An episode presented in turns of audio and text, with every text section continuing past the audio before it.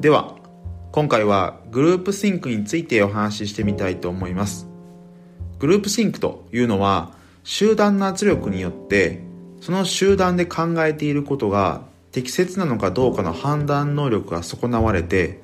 本来は好ましくない結論を出してしまう傾向のことを言います。日本語で言うと集団思考というふうに言います。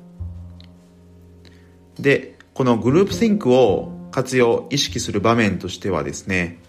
会議とかで出た結論が本当に望ましいのかっていうところを再確認する時ですとかより好ましい結論を出すための会議運営のヒントを考える時こういった時に意識いただくといいかなと思います。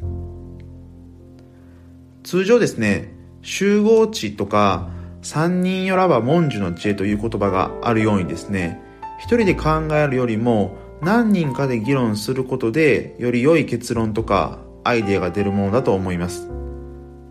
一方で時々あるのがグループシンクと呼ばれる逆の現象でしてあまりにもまとまりが強い集団で意見の一致を重視するがあまりですね。本当は他にも取り得るオプションとかがあるにもかかわらず、まあ、それについてしっかりと言及しないままに評価を下してしまう、まあ、こういったケースがありますで、このグループシンクがですね、発生しやすい状況としてはですね、あまりにも業種性が強くて、同調圧力が強くなりやすい時ですとか、クローズドな環境であるとか、あるいは外部からのプレッシャーが大きい時などですね、いくつかの条件が重なったりすると、グループシンクが発生しやすくなります。そして、このグループシンクが起こっている兆候としてはいくつかありまして、え一つ目がですね、代替案を十分に検討しないとき。二つ目が目標を十分に検討しないとき。三つ目が採用しようとしている選択肢のリスクを検討しないとき。四つ目は一旦否定された代替案を再検討しないとき。五つ目が情報を丹念には探さないとき。そして六つ目が情報の取捨選択が偏っている時。7つ目が非常事態に対する計画を策定しない時。こういった時にはですねグループシンクの兆候が現れています。ぜひですねこれをチェックする際のリストとして活用いただけるといいかなと思います。そしてこのグループシンクが起こらないような防止策としてはですねこちらもいくつか方法があります。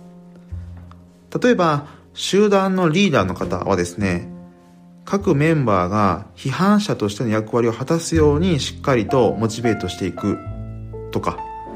そのグループの中心的な人物というのは最初から自分の好みとか期待を述べることを控えて公平な姿勢をとって数多くの選択肢の探索を行うように部下を鼓舞していくとか。さらにはグループの外に別のこう立案とか評価をしてくれるグループを設けておくとかあとはグループが最終結論に達する前にですね各メンバーがですねグループの原案について他の人とこう協議ディスカッションしてそれをグループにフィードバックする期間を設けるとかえこういった防止策もできますのでぜひ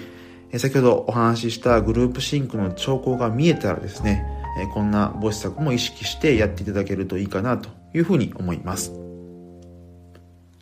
はい。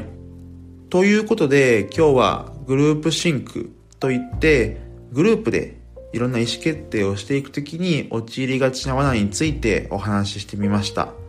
ぜひその罠にはまらないようにですね、意識しながらやっていただければと思います。それでは今回はここまでとしたいと思います。また次回の放送もご期待ください。